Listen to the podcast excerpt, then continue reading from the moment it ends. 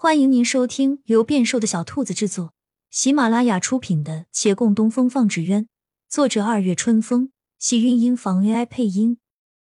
欢迎订阅，期待你的点评。第三百四十二集，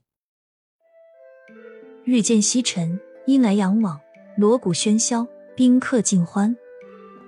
孟寻围着红纱黑靴的月兰转了几圈，惊叹道：“大师哥，我若是姑娘，定会被你迷得神魂颠倒。”月兰翘他额头：“跟你讲过许多次，莫只看外貌。”哼，你这话说的，我才不是肤浅之人，我很负责任的。他笑道，望见还搁在岸上的莲心纸鸢，想了想道。我去把这纸鸢拿给师傅，顺便看一看他。月兰颔首默许，又笑道：“他不过从自己房间迎至我的房间，又不是要离开了，怎地你还要专程看一看？到底还是不一样的。起码明儿一早再见，他就要晚发了。”月兰沉默片刻道：“不一定啊，他喜欢怎样的装束就是怎样，不用改。”虽然我不知道这个习惯哪来的，但是人多了，就成了规矩，不改。你叫他出去一个看看。孟寻摇头，抓起纸鸢扬了扬。你忙吧，我上去了。他穿过人群往后走了几步，当见碰上沈芊芊那丫鬟梅秋，又停下与他调笑了一番，顺道纳闷：怎的你家小姐没过来？小姐等会儿来。这些时日他很忙，忙着应对唐少爷。梅秋紧锁双眉，孟寻叹了一叹：“杨连喜还在找你们麻烦呢，碰上这么个亲戚，真是够倒霉的。有什么事儿我们能帮上忙的，叫你家小姐尽管开口啊。”说罢，继续往里走，见梅秋忽攥住他衣袖，他回头看着小丫鬟，红着脸，支支吾吾向他问道。你老实说，是不是看上我了？他一怔，突然不知该如何回答这话。他的确是看上了，可自是爱美之心，人皆有之。他看上过很多人，但若像眼前这姑娘一样面红耳赤、不近羞涩，才叫真正看上，那他好像又没有。他没回话，梅秋却上前一步，咬牙道：“你以前不是叫你师傅来说过媒吗？”那时候我当你是玩笑，才没答应。你现在还肯不肯娶我啊？啥？他瞪了大眼睛。当初少不经事，而看今日这一对新人几经波折，他已知婚姻不是儿戏。再回头想那时心境，其实还真就是玩笑。如果那些个姑娘中当真有人答应了他，他也过不好成婚后的生活。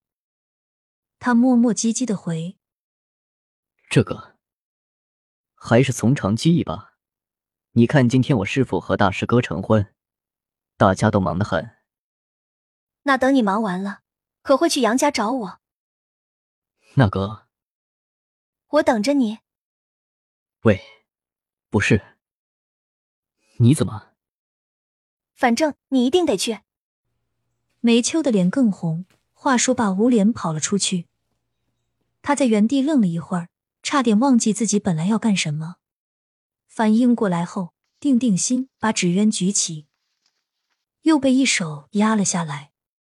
陆林的面容出现在眼前，他眨了好几回眼，方道：“我还以为你走了呢，你去哪儿了啊？怎么才回来？遇见了些朋友。”陆林淡然道，又垂眸看他手中舞剑：“你要上楼去吗？”对啊，把这纸鸢送给师傅。面前人静默了会儿，孟寻想等他继续问，或者是我和你一起去吧，或者是那你去吧，这下文总该他来接。但这人就这样站着，好似带着无形的屏障，周遭繁杂热闹全都被弹开，他还没到该看破红尘的年岁，就有了穷穷竭力的姿态，以至于孟寻都不好意思去打扰这种境界。好在站了一会儿，这人终于开口了。他接过孟寻手里的纸鸢，平平淡淡道：“我去送吧。”孟寻唯独没想到他接这样的话，还以为他不会再想面对师傅了。不过，面对总比逃避好。话说开，往后就还能泰然自若的相处。他便松开手道：“那行吧，你去送，也趁着机会与他好生谈一谈吧。你心里有顾虑，而他也不是很开心的。他一直认为你还记恨他与你断了师徒关系。”陆凌点头，往楼上迈了一步，又一顿，回首道：“是啊，我怎么忘记了？我们早已断了师徒关系。”笑了下，转身继续走。楼下的人蹙眉：“这个笑，怎么有些瘆人啊？”可未来得及细想，听门外有人喊：“那谁，孟小哥过来帮帮忙。”县衙的贺礼，他疾步走至门边，看一个大箱子，由吴一寨的几个山匪抬着进来了。县衙的贺礼由山匪送啊！他一面帮着抬，一面嘟囔：“李大人今儿给衙役们放了假，一个两个都跑出去喝酒了，这会儿可不就落到我们头上了？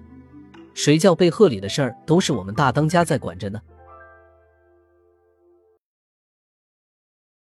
亲亲小耳朵们，本集精彩内容就到这里了，下集更精彩，记得关注、点赞、收藏三连哦，爱你！